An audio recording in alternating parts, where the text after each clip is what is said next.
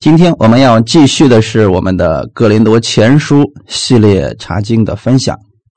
我们今天要进行的是《格林多前书》第四章一到五节的内容。我们分享的题目叫“不要随便论断神的仆人，因你不一定知实情。”那我们一起先来做一个祷告。天父啊，感谢赞美你。谢谢你今天在这个时间当中带领我们，帮助我们，让我们在神的话语上建立我们自己的工程，保守我们每一个弟兄姊妹。我们在你的话语上建立我们正确的信仰，也能够让我们把我们所信的活在我们的生活当中。因为你的道是让我们活出来，对我们自己有益处，也造就了我们身边的弟兄姊妹们。主啊，今天借着这样的话语。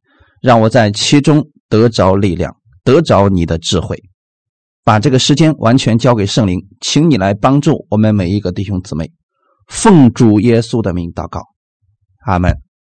我们来看今天的本文《哥林多前书》第四章一到五节，我们一起先来读一下经文：人应当以我们为基督的执事，为神奥秘事的管家，所求于管家的。是要他有忠心。我被你们论断，或被别人论断，我都以为极小的事，连我自己也不论断自己。我虽不觉得自己有错，却也不能因此得以称义。但判断我的乃是主，所以时候未到，什么都不要论断，只等主来。他要照出暗中的隐情。显明人心的意念，那时个人要从神那里得着称赞。阿门。这是我们所读的本文。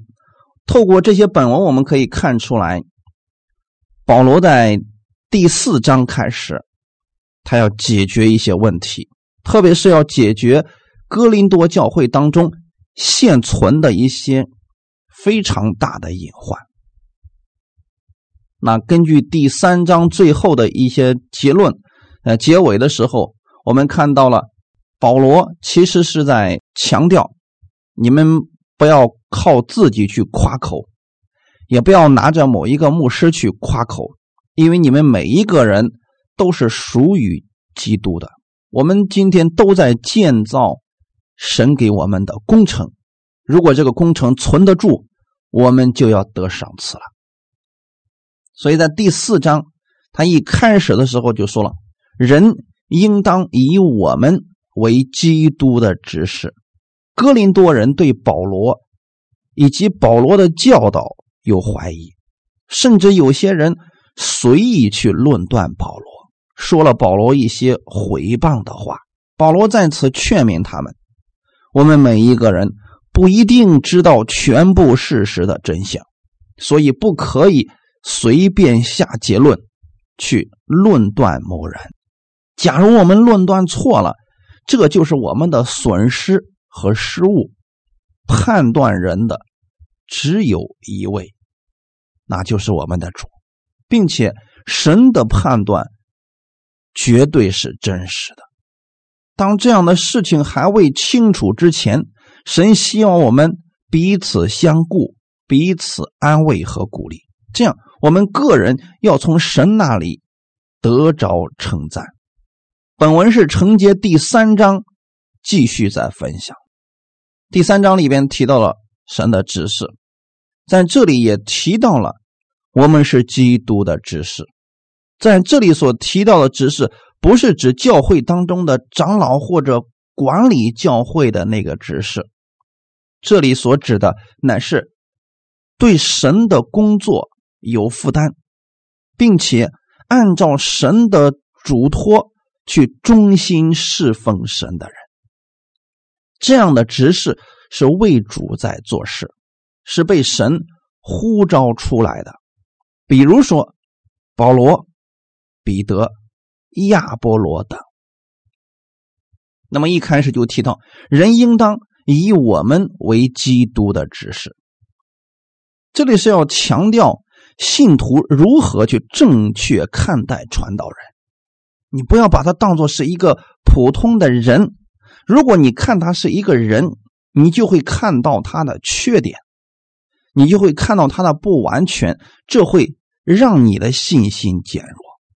一些人看耶稣的时候，他怎么看耶稣呢？他认为耶稣，你不就是拿撒勒人吗？啊，你小的时候我都认识你的，你现在突然说你成神了，你要来我们会堂里边给我们讲道，所以很多拿撒勒人就因为耶稣他就跌倒了。为什么会这样呢？因为他看耶稣是一个普通的人，当时耶稣是在传道。那如果当时的拿撒勒人看耶稣是神的指示，就是从神领受使命、领受嘱托的一个人，他们就会从耶稣那里得着很多的能力。就是因为他们呢有偏见，所以耶稣在拿撒勒呀，实际上就不得行什么神迹了。不是耶稣没有能力。是这群人看他的时候拦阻了自己的信心，所以在此让我们正确的去看待神所差派的传道人。他们既然是主的指使，指使的意思是什么？不是按照自己的意思去行事，乃是按照主耶稣基督的意思去行事。那作为一个传道人，我们不应该只满足人的心意，不应该是信徒们喜欢听什么我们就讲什么啊，他们不喜欢听的我们就不讲。不是的，传道人所要传讲的是神的真理，是符合圣经的话语啊。作为聆听者，我们都应该去聆听，并且呢，应该像。铁撒罗尼迦人一样去看待讲道人。看一段经文，《铁撒罗尼迦前书》的第二章十三节。为此，我们不住的感谢神，因你们听见我们所传神的道，就领受了，不以为是人的道，乃以为是神的道。铁撒罗尼迦人。他们是如何去看待传道人的呢？他们听见了保罗所传的这个神的道，就领受了。领受的过程当中，他们首先认为保罗是神所差派的执事，是在传达神旨意，所以他们不认为是保罗自己编的一些东西，也不认为是保罗呢。他自己想出来的一些东西，他们以为这是神的道。当这样的道在人的心里的时候，它就能产生效果。这个道实在是神的，这是保罗一个评价。这个道实在是神的，并且运行在你们信主的人心里边。那如果我们现在，看错了传道人，我们看到他有缺点、有问题，我们再去听他讲道，你会发现你领受不了了，你会觉得是他自己的东西，而且呢，这个道也没有办法再运行在你心里边了。这就是说，我们很多人对传道人有了偏见、有了错误的认知的时候，就会使他所听到的道也大打折扣。那另一方面，传道人如何看待基督所给我们的指示呢？我们应当像保罗那样专心去讨主的喜悦，应该像基督一样去管理主的羊群。如果是为了自己的私利，那就一定会造成人与人之间的不和睦，纷争就会产生。基督的执事是做主所喜悦的事，他是做神的管家。那我们看一段经文，《彼得前书》第五章二到四节，《彼得前书》的第五章二到四节，勿要在你们中间勿要牧养在你们中间神的群羊，按着神的旨意照管他们，不是出于勉强，乃是出于甘心；也不是因为贪财，乃是出于乐意；也不是侠制所托付你们的，乃是做群羊的榜样。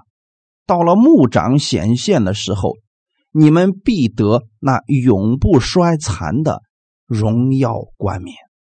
这里呢，就是要告诉我们，我们作为传道人，我们应该如何去看待信徒。首先，传道人是一个做牧养工作的，勿要牧养在你们中间神的群羊。如何去牧养他们呢？按着神旨意照管他们，这点很重要。作为基督的执事，我们不是按照自己的意思去随便折腾这群神的群羊。做执事就是按照神的意思去照管他们。那么神的意思是什么呢？我们透过一个人，也许你们能够明白。其实读四福音书当中，你们可以很清楚的看到主耶稣是如何去牧养群羊的。他的最后呢，跟彼得的一段对话，彼得否认了耶稣三次。当耶稣从死里复活之后，耶稣去找到了彼得，然后把这个牧养的工作也托付给了彼得。那个时候，彼得终于明白了。耶稣所给他的职分是什么了？他也明白自己从神那里领受了嘱托和使命，就是要让他像耶稣去照看他一样，去照看主耶稣的这群羊。所以当时呢，耶稣问彼得说：“彼得，你爱我比这些更深吗？”问了三遍。然后呢，最后的时候，耶稣说：“你牧养我的羊。”你喂养我的小羊，你牧养我的羊，为什么要三次这样去告诉彼得呢？是要告诉彼得，不要再靠自己，你要按照我的意思。其实就是我怎么样带你们，你们也要这样去带我的这群羊，不是出于勉强。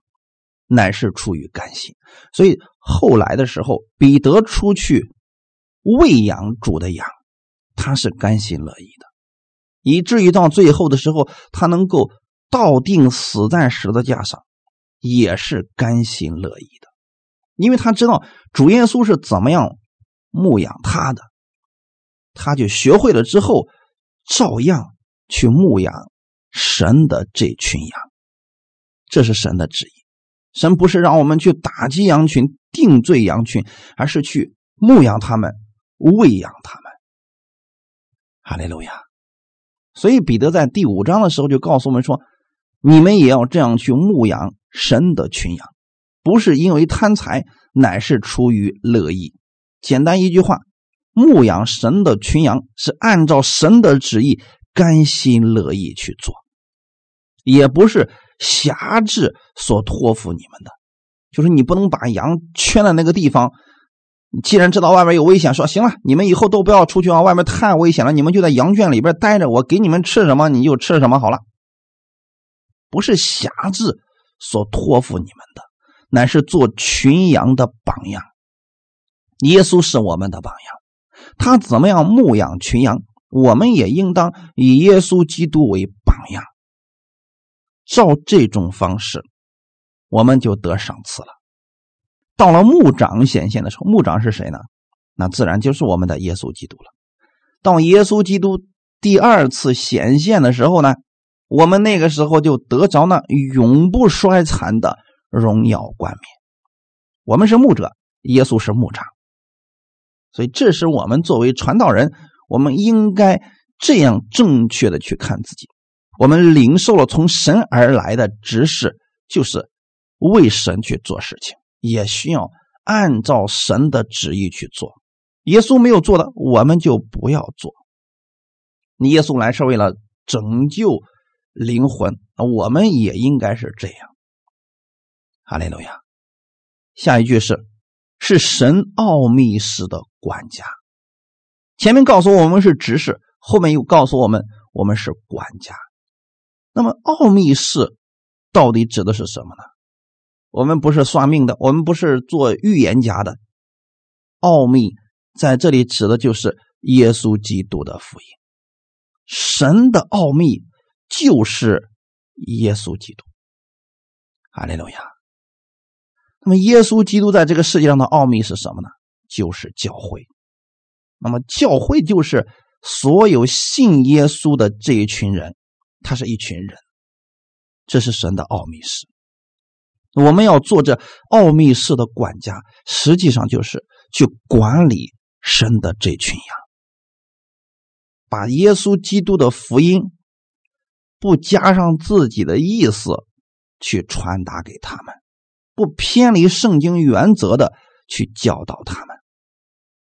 所以，传道人的职责是负责讲关于耶稣基督的事情，绝对不是为了传是非，也绝对不是为了扬名立万啊！你不需要做这些事情。而且，传讲的时候呢，是遵照神的旨意，按照正义分解真理的道。提摩太后书第二章十四到十五节。你要使众人回想这些事，在主面前嘱咐他们，不可为言语争辩，这是没有益处的，只能败坏听见的人。你当竭力在神面前得蒙喜悦，做无愧的工人，按着正义分解真理的道。这是保罗对提摩太的劝勉。他告诉提摩太：“我们每一个人，我们去劝诫别人的时候，我们都是在主的面前去嘱咐他们、劝勉他们，甚至说是责备他们。但是不可为言语争辩，就是你要告诉的这个人，如果他根本听不进去你的，你千万不要跟他去争辩，因为这样没有益处，只能败坏听见的人。”假如我们现在基督徒之间，我们经常性的争论、互相攻击、定罪，那么听福音的这群人，他们就受伤害了。甚至说那些不信的，就会觉得说，信耶稣怎么这么麻烦呢？没有好的见证了。那么谁愿意信耶稣呢？今天我们信耶稣，其中有一个最重要的一点，我们是和平的使者。所以我们带给世人的，首先应该是和平，是和睦。如果我们之间都不和平，都不和睦，我们怎么把基督的这个爱给传扬出去呢？这样只能败坏听见的人了。所以不要为言语去争辩什么。十五节说的很清楚，你当竭力在神面前得蒙喜悦，做无愧的工人。所以，当别人不理解你的时候，你应该把你的目光放在神面前。你知道你所讲的是正确的，你知道你是得蒙神喜悦的，这就够了。按着正义去分解真理的道。什么是正义呢？不是你的意思。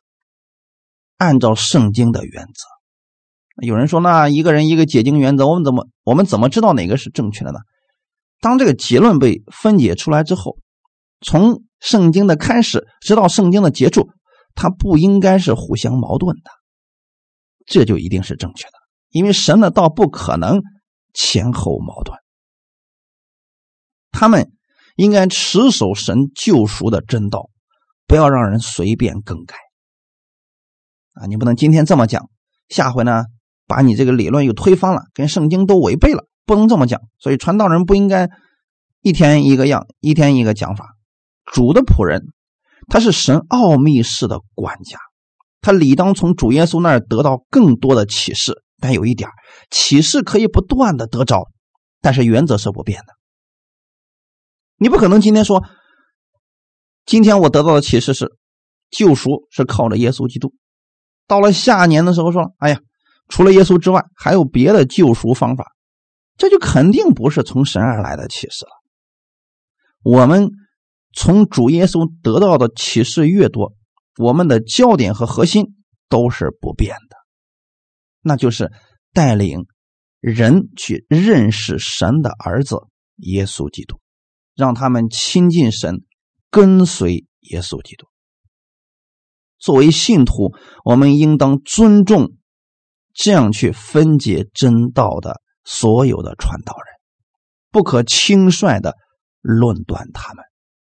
就算他们有一些观点，或者说他们的一些见解，我们无法理解，但是你不能因为这个人他有一两处的观点跟你不同，你就否定了这个人。这一点是我们一定要谨慎的部分。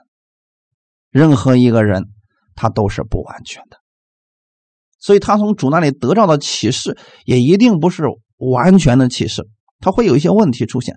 但是出现问题的时候，把这个问题放下，你要尊重这个人，这是我们作为神的儿女，我们应该持守的部分。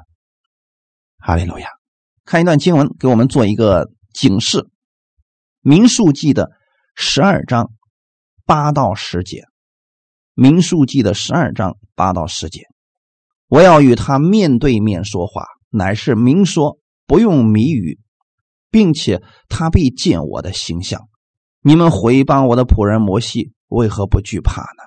耶和华就向他们二人发怒而去，云彩从会幕上挪开了。不料米利安长了大麻风，有雪那样白。这段经文的前后意思，大家应该明白了。摩西娶了一个古时女子，虽然说摩西这件事情，我们无法评判他为什么要做这个事情，也确实呢，在律法上不太合规矩。但是他们姐姐和哥哥的对他毁谤这件事儿，那肯定是不正确的。他们毁谤的时候怎么说呢？他就说：“摩西，你我看你不像。”是神的仆人，耶和华也对我们说话，所以我们可以取而代之。他就很明显的藐视了摩西的权威。当然了，我们引用这一段绝对不是为传道人的错误去开脱。如果传道人讲错了，那么需要有人给他提醒。比如说有些地方讲错了，我们可以私下交流去提醒，本着圣经。我们去交流，这就可以了。但是绝对不可以在众人面前论断、定罪，甚至互相攻击。这一点大家能分清楚吗？其实引用这一段是要告诉大家，我们如何跟这些传道人去相处，如何正确的去看待他们。那换位思考一下，假如我们自己做错了事，别人到处宣扬，然后呢，到处给你定罪，那么你又如何呢？严格来讲，我们所有相信耶稣基督的人，我们都可以称之为基督的执事，都是他的代言人。那么我们作为神的这个儿女。我们作为代言人，我们应该是互相扶持、互相提醒、彼此安慰的。哈利路亚！谁都有犯错的时候嘛。那么很明显呢，这哥林多人他是没做到这一点，他们攻击保罗、毁谤保罗，但是保罗对他们没有放弃啊，依然在教导他们，指出他们的问题，然后呢，希望他们悔改。这是一个。真正的神的管家，作为管家，我们应该知道传道人的职责是什么了。管家其实就是替神办事情的，他们在神面前应该是尽忠尽职，利用神赐给他们的恩赐，用真理去教导人。那作为管家来讲，我们首先应该明白自己的位置在哪里。管家他去管理的这群人，首先不是他的，所以在这点上，我们传道人应该很清楚这一点。就算你牧养一间教会，那群弟兄姊妹也不是你的，那是神的。这是我们作为一个管家应该有的一个态度。所以说，作为管家，我们去管理的时候，我们应该用神的真理去管理他们，用神赐给我们的知识、才干、恩赐去管理他们。最终的一个目的，就是让这群人能够认识真理，认识耶稣基督。这是作为一个管家应当去做的事情。在以夫所说的第四章。十一到十三节有一段经文，我们要非常重视一下。以夫所书第四章十一到十三节，他所赐的有使徒，有先知，有传福音的，有牧师和教师，为要成全圣徒，各尽其职，建立基督的身体。只等到我们众人在真道上同归于一。认识神的儿子得以长大成人，满有基督长成的身量。这段经文，无论是使徒、是先知、传福音的，或者是牧师和教师，这些都是神拥有神恩赐的一群人。那么这些人，他们就是神的管家。他们怎么去管理神的百姓呢？成全圣徒，让圣徒明白自己的。恩赐是什么？然后各尽其职，共同去建立基督的身体。如果你了解，比如说一个大家里边，一个豪门里边，他有管家，这个管家做什么事情呢？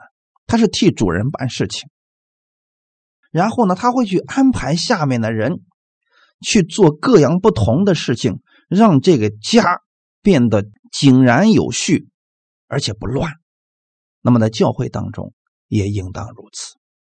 无论你在教会当中，你觉得你有什么样的恩赐，你首先是让这个教会合一和睦，而不是让这个教会嫉妒纷争分裂互相争斗。当我们都把劲儿往一块使的时候，就是为了让大家在真道上同归于一，去认识神的儿子耶稣基督。那么，这个教会一定是和睦的教会，因为耶稣不可能让人互相攻击，他本身就是和平之君。所以，我们作为管家来讲，就是管理这群群羊，出现问题了，我们要提醒他们，甚至说责备他们，但目的不是因为恨他们，而恰恰是因为爱他们。保罗。他责备了格林多的信徒，恰恰是因为爱他们的原因，为他们在真道上已经偏离了，已经出现了嫉妒、纷争、分门结党的事情。那现在呢？保罗要让他们明白，我是基督的执事，是神奥秘式的管家。首先呢，我们来看一看这个管家，神对他的要求是什么。格林多前书第四章第二节的内容，所求于管家的是要他有忠心。弟兄姊妹，为什么我们的神在这里特别把忠心给提出来了？那我们选管家的时候，你是选能力、才干、学识重要呢，还是选忠心重要呢？如果让你去选一个管家，你会先？以哪一个为你首要的标准呢？我们的神的标准是忠心，因为如果这个人不忠心，他的能力越大，将来对你的危害就越大。那背叛主人的那些管家，是不是给主人就造成很大的伤害呢？就是因为没有忠心嘛。耶稣基督希望我们所有这群。基督奥秘的管家，我们都要有忠心。忠心是什么意思？忠于谁呢？忠于耶稣基督啊！所以我们得按照耶稣基督的意思来做事情。那么耶稣的意思意思就是很简单了，他的原则不变，让我们彼此相爱，荣耀耶稣基督，为他做美好的见证。就算你说我对真理认识的比较少，那么这个原则你应该是明白的呀。你既然愿意做主的管家，这个一定不能违背了。我们看一段经文，《路加福音》的十六章十到十三节，《路加福音》十六章十到十三节，人在最小的事上忠心，在大事上也忠心。在最小的事上不义，在大事上也不义。倘若你们在不义的钱财上不忠心，谁谁还把那真实的钱财托付你们呢？倘若你们在别人的东西上不忠心，谁还把自己的东西给你们呢？一个仆人不能侍奉两个主，不是恶这个。爱那个就是重这个轻那个，你们不能又侍奉神又侍奉马门。这段经文很有意思啊！耶稣给我们有一个劝告，是希望我们所有神的管家呀，我们要有忠心。如果耶稣现在给你的这个事儿很小，你就在这个小事上忠心。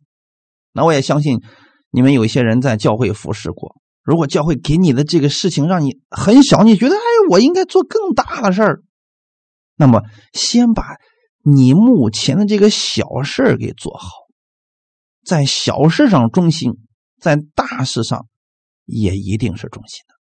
如果在小事上不忠心呢，大事上也不忠心。那么直接来讲，如果呢，你去帮助一个人，扶持一个人。你能按照神的怜悯、慈爱、恩典去待这个人，能对待一个人如此，那么十个人、一百个人都是一样。如果你对一个人都没有耐心，他犯了一点错就一脚把他踹开，然后定罪他、攻击他，那么神给你十个、一百个，结局都是一样。你会觉得所有的人都有问题，这是不忠心的。所以，耶稣希望我们用他的那份心去管理群羊。哈利路亚。十三节说的是，一个仆人不能侍奉两个主。他为什么有一些人不忠心了呢？其实原因就是有二心了。忠心首先是一心一意的嘛。如果他不忠心，就一定是有二心了。那这里就提到了侍奉两个主的时候啊。他就不能够在这小事上忠心了。这里所提到的两个主，一个是侍奉神，一个是侍奉马门。那有人说了，那你的意思是，我今天当传道人，我就不能求富足了？不是这个意思啊，弟兄姊妹。这里不是说传道人就必须都得穷，他说的意思是你侍奉神又侍奉马门，这是两回事儿。大家知道是什么是侍奉吗？用尽你的力量去做一件事情。那么，如果我们今天是奔着钱去的，那么跟侍奉神到底有什么冲突之处呢？我给大家分析一下，你们就明白了。其实很简单，侍奉神是付出，是为别人得益处；侍奉钱财是为了自己。这是两个完全相反的方向，所以不可能同时侍奉。在教会当中，如果我们既侍奉神，就是你期望别人得益处，那是一个付出的过程。所以，作为神的管家，你切记，你如果愿意当神的管家，做神的执事，这是一个往出处付出的事情。你千万别想着说。我愿意侍奉神，但是我不愿意付出劳动辛勤，我就喜欢呢躺在那个地方，大家听我的。这不是侍奉，这可能就是辖管了，辖制群羊，让群羊去侍奉你了，不是这样的。真正的侍奉就是像耶稣一样，弯下腰来为门徒们去洗脚，能不能在他们软弱的时候去看望他们，帮助他们，去安慰他们？这才是侍奉神，就是为了群羊得益处，你不是为了自己的益处啊。很明显了，侍奉马门就是侍奉钱财是为了自己得益处呀。所以在教会当中的侍奉跟社会当中的侍奉是不一样的。我们在教会当中绝对不是为了当官，而恰恰是确实的为神的百姓们去做事情。他们有了问题了，为他们祷告，安慰他们，帮助他们。中心就是主怎么说，我们怎么做就可以了。那不中心就是明明主是这么说的，可是我们偏要那样做，这就是不忠心的。所以，忠心比聪明、才干、学识更重要。忠心的管家是完全按照神的意思去做事情，不加上自己的意思。在这里呢，给大家读一段经文。稍微让你们了解一下忠心的管家。路加福音十二章四十二到四十七节，主说：“谁是那忠心有见识的管家？主人派他管理家里的人，按时分粮给他们呢。主人来到，看见仆人这样行，那仆人就有福了。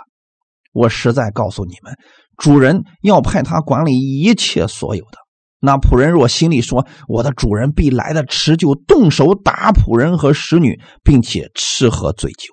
在他想不到的日子、不知道的时辰，那仆人的主人要来，重重的处置他，定他和不忠心的人同罪。仆人知道主人的意思，却不预备，又不顺从他的意思行，那仆人必多受责打。所以，弟兄姊妹们。”不要随随便便觉得自己可以当管家，也不要随随便便去论断神的管家，因为这两者都会引起我们的误判。耶稣说的是：“谁是那个忠心有见识的管家呢？”那么，忠心又建设的管家的标准是什么呢？他的主人派他管理家里的人，这个管家要做的事情就是按时分粮给他们。这样的仆人，他是忠心的管家。主耶稣看到这样的管家的时候，这样的管家是有福的呀。来了之后呢，就要给他赏赐的。那么不忠心的是什么呢？他心里所想的跟主的意思是不一样的。他心里想说：“我主人必来的迟。”所以动手打仆人和使女。这个打在这里指的是什么？这是一个故事，透过这个故事，我们看到怎么去打仆人和使女呢？这仆人和使女都是神的，但是呢，他却动手打他们，就是定罪他们，攻击他们，并且自己是个什么样子呢？吃喝醉酒，那就是他很糊涂啊！吃喝醉酒嘛，就是好吃懒做了。在他想不到的日子，不知道的时辰，那仆人的主人要来。那意思就是，主耶稣基督第二次再来的时候，要重重的处置这个管家了。这个管家就是不忠心的管家，因为他知道主人的意思。你们知道主耶稣来到世界上的目的吗？主耶稣说的很清楚：“我来不是要受人的服侍，乃是要服侍人。他来了是要寻找拯救。”那失丧的人，这是我们都知道的，所以，我们作为管家也应当如此。我们也应当去寻找那些失丧的灵魂，去安慰他们，去喂养他们，按时分粮给他们，而绝对不应该是打击他们。反过来也一样。你作为神的儿女，不要轻易的去论断神的管家。因为管家出错了，自然有神去管理他，但是你要论断他，那就是你的问题了。不要去论断神的仆人。格林都前书第四章第三节：我被你们论断，或被别人论断，我都以为极小的事，连我自己也不论断自己。保罗没有正面指出格林多人在论断他，但实际上。透过我们读完了《格林多前后书》，你就知道了，格林多人真的没少论断保罗。此时，保罗是表明了他对别人论断他的态度。这也是我们所有的传道人在被别人论断的时候应有的态度。无论是哥林多人，或者说专门跟保罗作对的那些人，在保罗看来，他们这些人的论断都微不足道，不值得介意。我们也应当如此啊！传道人应该不必介意别人的论断，只要你是行得正，符合神的旨意，你就根本不必担心这些。神。自会为你伸冤，一切服侍主的人都应该有这种态度。不少基督徒在被别人论断、定罪、攻击之后，灰心退后了，不愿意再服侍了，就是受不了别人的论断。保罗不单把别人的论断看作是极小的事，他甚至说，连我自己。也不论断自己，那为什么保罗连自己也不论断自己呢？其实他自己的解释是，他的标准是神的话语，他不会自我定罪，也不会接受别人错误的定罪和论断，因为别人的判断未必准确。意思什么呢？有很多时候呢，我们明明知道别人说的是错的，是子虚乌有的事，可是别人一说出来，我们就着急去解释，去为自己说明，去申诉，结果越说问题越大，越说自己越痛苦，越伤心。保罗的意思就是，我知道你们说的是错的，我连自己都不论断。就是我不会接受这些定罪的，因为定义我的是神的话语。哈利路亚，定义保罗的是耶稣基督。神怎么看待保罗的呢？那保罗自己心里很清楚啊，他知道自己是被神差遣去传福音的，那自然会有很多人不理解，甚至说生命不成熟。他就会做出很幼稚的事情。保罗所做的事情就是怜悯他们。耶稣当年也是这样的呀。面对十字架下面的那群人讽刺讥笑，耶稣说的是：“父啊，赦免他们，因为他们所做的，他们不晓得。”保罗此时也是这样看待哥林多人对他的定罪和论断的。第四节。我虽然不觉得自己有错，却也不能因此得以称义。但判断我的乃是主。这里是一个假设句，不是事实。他这里是通过假设来说明人的自满自足是何等的不可靠。保罗说自己不觉得有。罪啊，原文当中用的是罪啊，我们中文翻译成不觉得有错。保罗自己不觉得有罪，并不等于没有罪。实际上，保罗要表达的意思是他承认自己也会犯错，也会犯罪，但是因着他信耶稣，神已经称他为义的，他根本就不是靠着自己的行为得以称义的。那么称义在原文当中，它的意思就是宣判无罪。这一点是保罗非常明确知道的一点他是被神称义的人，就是在神的面前，他是被宣判无罪的人，所以他不论断自己，因为他一看到自己犯错了，他如果论断自己的话，他觉得哎呀，我是有罪的呀。我是有问题的呀，神远离我了，神不要我了，这就是论断自己了。他持守的是神称我为义了，不是靠着我的行为，乃是靠着我相信耶稣在十字架上为我所做的这一切。所以我知道神宣判我无罪了，这是神的判断。所以他说判断我的乃是神，乃是我的主。所有相信耶稣基督的人，我们都应该这样去看待我们自己。借着耶稣在十字架上担当了我们的罪责，我们在神的面前被称为义，就是在神的律法当中，我们宣判无罪了，神不再追讨你的罪债，所以不要随便自我定罪，同时也不要随便给别人定罪，因为神不定他的罪了。哈利路亚！现在我们所讲的。都是发生在属灵里边的事情，这是属灵的事所以不要用世俗的方式方法套这一段。就算你是基督徒，如果你违背了世上的法律，你还是要接受世上的审判的。但是我们现在讲的是什么？属灵的事情，在神的律法十诫命当中，神已经称你为义了。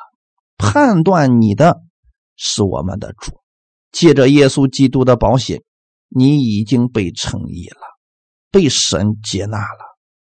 阿门。保罗这一段话语，其实并没有明显的指出哥林多人不应该论断他，但实际上他就是针对那些论断他的人所讲的。既然连保罗自己都不论断自己，难道哥林多人？还有资格去论断神的仆人吗？我们作为天父的爱子，我们不应该随便去论断神的仆人，因为论断当中就带着自己的意思去诋毁他，去攻击他。也许观点不一样，由着神去改变他，为他献上祷告，这是最好的解决方式。因为论断之后会增加人与人之间的误会，你会叫别人是被打击，这样不利于人与人之间的关系，反而会是主他的名受损失、受亏损。如果基督徒之间总总是互相的掐，总是互相的攻击、定罪，那么世人就觉得说：“哎呀，其实你们的主就是这个样子呀。”所以，教会当中应该以爱心代替论断，以祷告代替批评。哈利路亚！不是说你发现了弟兄姊妹或者传道人的问题，就不要向他指出来。我们以一种委婉的劝勉的方式去跟他私下交流，但是绝对不是说那种高高在上站在神的那个位置上。去论断、定罪、打击某一些人，这样的话会造成我们教会里边的不和睦。哈利路亚！看一段经文，《罗马书》第十四章第四节，这是保罗非常严肃的一段话语：“你是谁，竟论断别人的仆人呢？他或站住，或跌倒，自有他的主人在，而且他也必要站住，因为主。”能使他站住，我们应该是这种态度的。如果我们觉得这个人无可救药的，如果你真的连给他祷告都不愿意了，那就放手让主来做吧。他或站住，或跌倒，自有他的主在。我们就没必要去攻击他、论断他了。这是对于那些我们提醒之后他听不进去的那些人，我们应该持有的态度。但绝对不应该是遇到他就攻击他。毁谤他，捏造是非去排挤他，不是这样的。我们放下来就可以了，但是不要去论断。格林多前书第四章第五节，所以时候未到，什么都不要论断，只等主来，他要照出暗中的隐情，显明人心的意念。那时个人要从神那里得着称赞。保罗给我们说出，我们不要去论断的真实的原因，就是你不知道事情的全部真相。有时候呢，你眼睛所看到的都并非是真的，更何况耳朵所听到的，眼见的都非属实，耳听的就更不可靠了。所以不要论断，哈利路亚，千万不要论断，等着主来。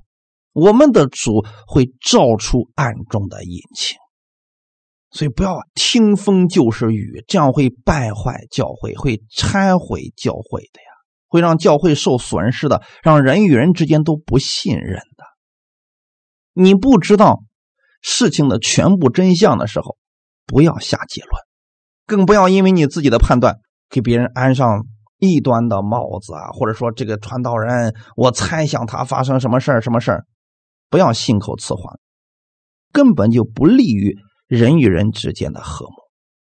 那如果我们说的这个事情是假的呢？如果我们冤枉了这个人呢？那么你在主面前如何交代呢？没有赏赐了呀，你这个事情就是败坏了教会呀。那么受损失的一定是你自己。所以在这里呢，给大家一个劝勉：不要随便去论断别人。如果你对这个事情不完全有把握，停止互相论断，停止互相定罪和攻击。如果你对某一个人有怀疑，或者说有一些问题不清楚，直接去问这个人，让他给你解释好了。如果他自己也承认了，确实有这样的事儿，啊，他的心意很绝，还是刚才我们上面所说那句话，你劝勉他了，他听不进去，那么呢，放下这个人，交给主，让主去管理他就好了。你呢，从此以后不要再去提及这个人，去回谤他。好，我们看一段经文。马太福音的第七章一到五节，你们不要论断人，免得你们被论断。因为你们怎样论断人，也必怎样被论断。你们用什么量器量给人，也必用什么量器量给你们。为什么看见你弟兄眼中有刺，却不想自己眼中有梁木呢？你自己眼中有梁木，怎能对弟兄说：“容我去掉你眼中的刺呢？”